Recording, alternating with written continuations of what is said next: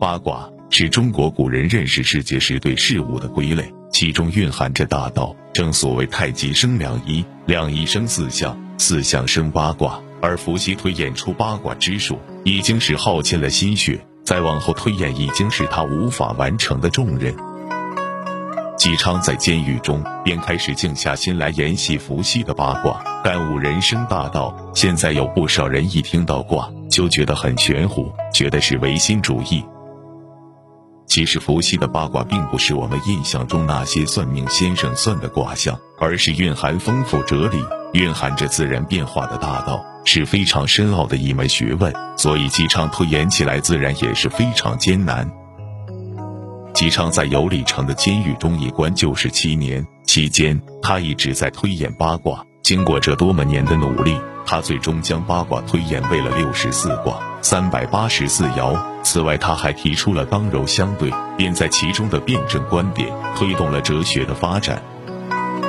姬昌将自己推演出的六十四卦和三百八十四爻汇总成书，最终写出了一部巨著《周易》。正所谓“文王居而演周易”。《周易》是一本神奇的书，其中蕴含很多大道理、大哲理，甚至有些人穷尽一生也无法做到全部理解和掌握。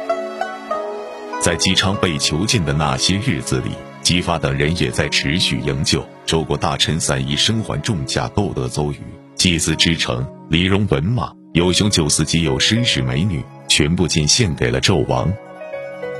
得到了美女的纣王很开心，便将姬昌放回了周国，而他也将自己完成的《周易》一并带回。只不过年事已高的姬昌，没多久之后便去世了。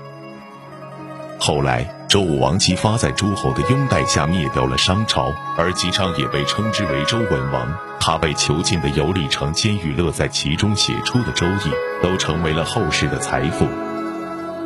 近几年来，一股周易风潮迅速兴起，已经风靡全球，海内外很多学者都开始对其进行了深入研究。而为了迎合这股浪潮，游历城上的文王庙也成为了人们争相参观的地方，周易文化也不断向更远的地方传播。作为第一座国家监狱，游里城对于周文王来说是一种磨难，但对于中国的传统文化来说，却是周易文化的发祥地，甚至可以说是人生智慧的发源地。神道社教是道教的传统思想，出自《周易观卦彖传》，它包含两个方面内容：一是尊崇神道，祭天祀神，这是宗教方面的事情。二是推行教化、明理易俗，这是伦理道德方面的事情。这两方面由圣人连接担当起来，从而将天与人亲密合一。道教的神道社教，既为人的行为找到了合理的、必然的本源依据，又不致使人窒息于宗教神权的压制，从而能真正的实现人之为人。我们考察一下神道社教的内涵和源流，就可以清楚地看到其中蕴含的这种人文意义。关注我们，接下来为您讲述商朝十大著名历史事件中的孟津官兵。这应该算是中国历史上第一次大阅兵，气势之雄伟，场面之壮观，堪称华夏历史上的一件大事。